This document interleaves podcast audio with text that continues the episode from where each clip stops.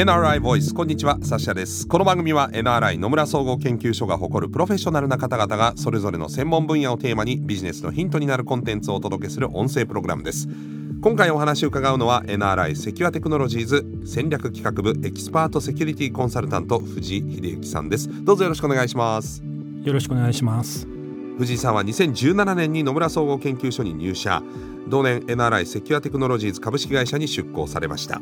主に国内外の個人情報保護そしてプライバシー関連制度を専門にセキュリティコンサルティングそして調査業務に従事されています。このシリーズでは DX 時代のプライバシー保護をテーマにお話を伺っているんですが今回藤井さんどんなお話でしょうか？はい今回はグローバルのデータプライバシー保護についてになります。NRI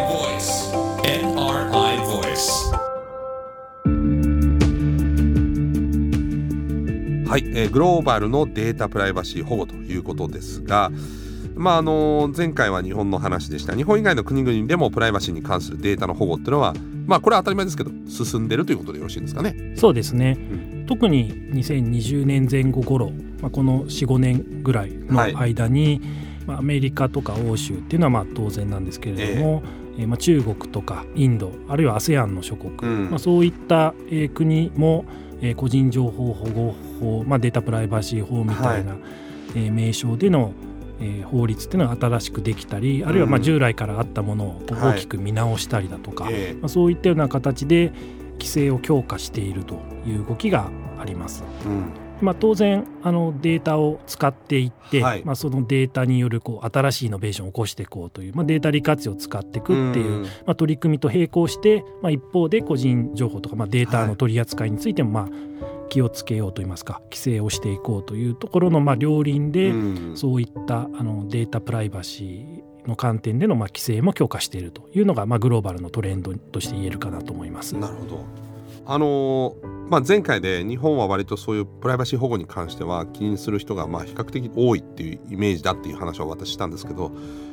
そういうそのまあ主要各国、まあ、先進国中心になると思うんですけど特にこういった分野で先陣を切ってるのはどこなんでしょう？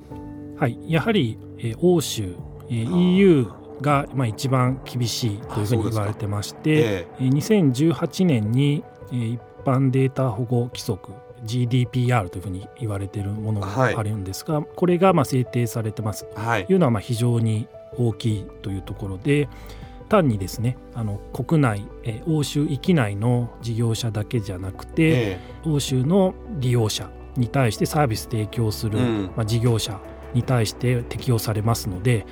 まあ、日本の事業者もですね、はい、欧州でサービス展開して、うん、欧州の人のデータを取り扱う場合には、うん、この法律に従わないといけないというところで制定された当時は、まあ、日本の事業者とかも欧州でビジネスしている場合には、まあ、どう対応していくんだっていうので、うん、まあ、大きく問題になって、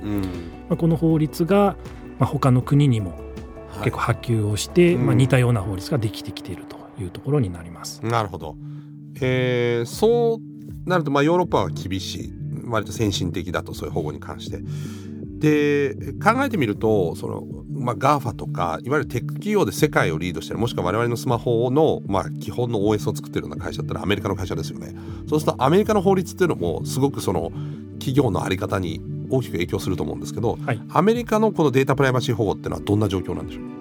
はい、えー、アメリカもですねあのもともとデータプライバシーには非常に厳しいというところはありますが、はいえ。ー何かこう包括的にあの連邦法として、えー、規制をするというようなやり方ではなくて、えー、例えば金融の個人の情報だとか、はい、医療の情報だとか、えー、子どもの情報だとか、うん、そういうこう特定の領域に絞って規制をしていくというような形で、まあ、法律ができていたり、はい、あと州ごとに独自の州法というのを作って、まあ、その州内の事業者に対しての、まあ、個人情報保護というのが、カリフォルニア州とかをはじめ、はい、まあ、できているというような形で、まあ、かなりその分野ごとと州ごとっていうので個別にできているというのが、まあ、これまでの、えー、状況というような形になってましたが、はい、まあ、やはりあの、まあ、世界の情勢とか、えー、昨今の、まあ、プラットフォーム事業者のデータの利活用とかの状況を踏まえて、まあ、連邦法としてアメリカとしても統一的なデータ保護法が必要だというような形で、まあ、その法案みたいなのは提案されているというのは、まあ、昨今の状況かなと思います。なるほど、はい。えー、具体的にはですね ADPPA というアメリカンデータプライバシーの法案なんですけれども、えー忠実義務っていうような概念が一つ。忠実義務、はい、忠実に守るの忠実、はい、ロイヤリティというですね、はい、はい、というのがあの求められていてその個人の、まあ、情報を取得する場合、うん、まあ、あるいはそれを利用する場合には、はい、その個人に忠実でないといけないというのを、うんまあ、事業者がですねちゃんとこう証明を忠実に扱ってますよと。いうのをしないといけないっていうのを、まあ、法律としてこう義務付けるという、うん、まあ、結構かなり、まあ、抽象的な概念ではありますけれども、ね。はい、あの事業者に対して、まあ、そういったことをちゃんとやってくださいと。いったのが、まあ、取り入れられているというのが一つ特徴なのかなと言えるかと思います。あのこれからは連邦的になるにしても今は州ごとになるとこれ州の事業者ということは例えばちょっとうがった見方をするとこの州厳しいから登記上違う州でを本社にしてしまったら緩いって可能性もあるわけですか？あおっしゃる通りです。はい。まあ、そう考える可能性はありますよね会社によっては。はい、はい、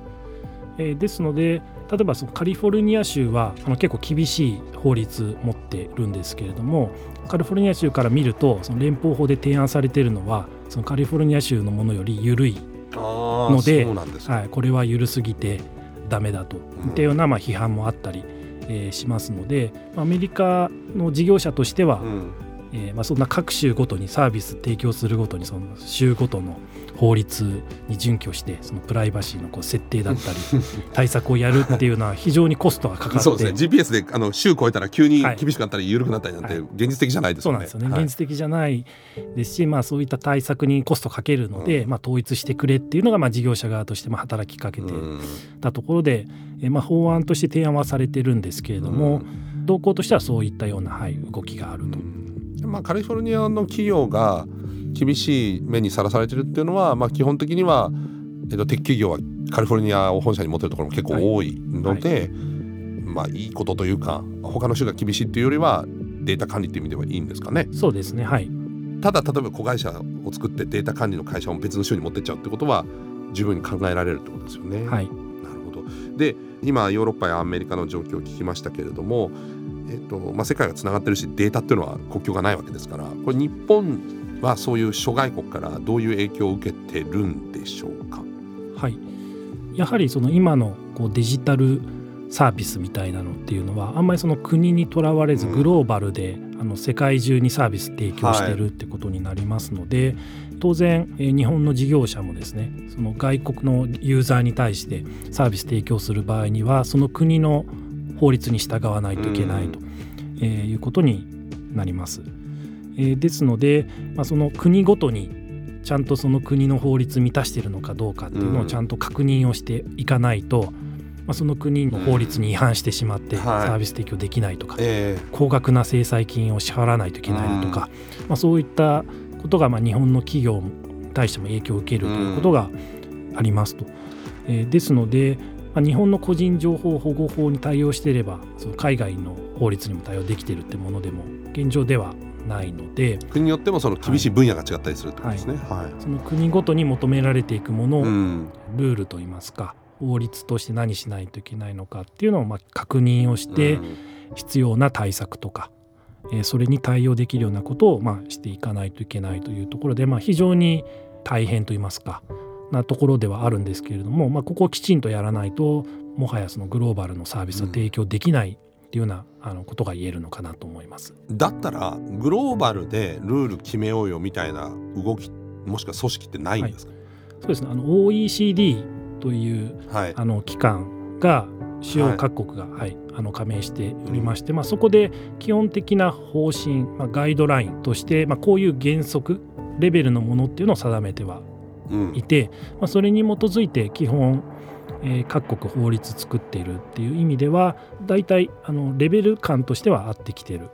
はい、っていうところが一つ、えー、ありますので、まあ、それを参考に各国法律できてるっていうところが、うん、まあ、あるというのと、えーまあ、あとその国同士で、お互い同様の制度だよねというのをこう認め合って、例えば日本と EU っていうのはすでにそういったあの相互認証というようなところがなされてあじゃあ日本で OK なものは大体そっちでも OK ですよ、はい、こっちで OK なものは日本でも OK ですよ、はい、っていう話になってる。はい。でそういう意味でこう政治的にその国と国で合意をするっていうのが、まあ、あったりしますし、えーまあ、あと、まあ、その枠組みをもう少し広げてですねあの、まあ、アメリカとか、うん。まあ、ASEAN の地域だとか、うん、そういうのも含めてあの相互にこう使えるようにしようというような、え枠組みを作ったりとかっていうので、まあ、政治的な、あの形でその国の規制をこう、はい、グローバルで使えるような形にしていくっていうような動きは、まあ、起こってますので、まあ、そういった、まあ、動きを待っていけば、まあ、いずれ特定の一部の国が入る入らないとかってあるかもしれませんが、まあ、基本的な形では使えるようになるというところがあるかなと思います。し、まあ、日本政府としてはそういった枠組みを作っていきたいというところで今動いている状況です。そうなんですね。ただなんかそのアプリとかってどんどんアップデートされていくじゃないですか。だけど今の話を聞いてると政策金とかの話も考えて、まあ、もちろん日本の法律にのっとってるかどうかっていうのも大事なんですけど日本の事業者の場合やっぱ後追いじゃこれ厳しいってことですか？事前にやっぱりもうしっかりと準備してからこうサービスを提供するとかっていう、はい、そうでないと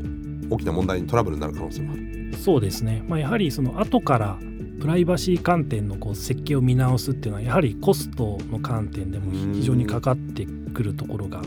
あって、はい、なかなかそのタイミングでってなって難しいので、よく言われるのはそのプライバシーバイデザインっていうことがよく言われるんですけど、はい、そのサービス設計する段階のこうデザインをする段階にこうプライバシーをど。うするのかっていうのをちゃんと考えてサービス設計を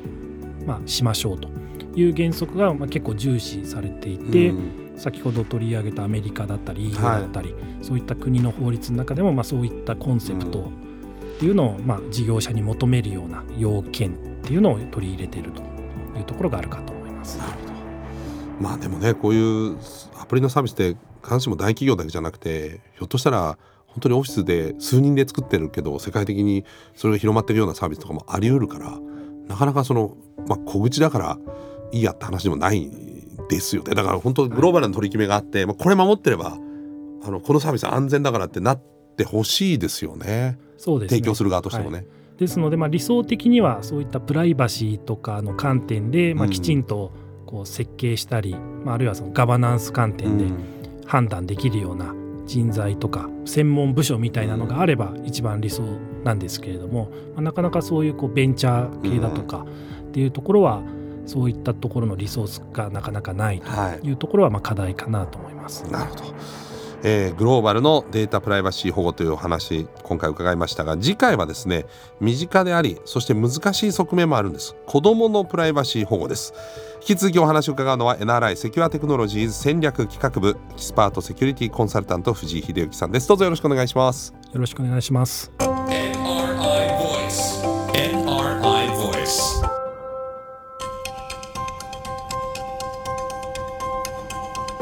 NRI ボイス。この番組は Apple や Google などのポッドキャストのほか NRI のウェブサイト内からもお聞きいただけます。NRI ボイスで検索してチェックしてください。引き続き DX 時代のプライバシー保護のテーマにお話を伺ってまいります。ナビゲーターはサシャでした。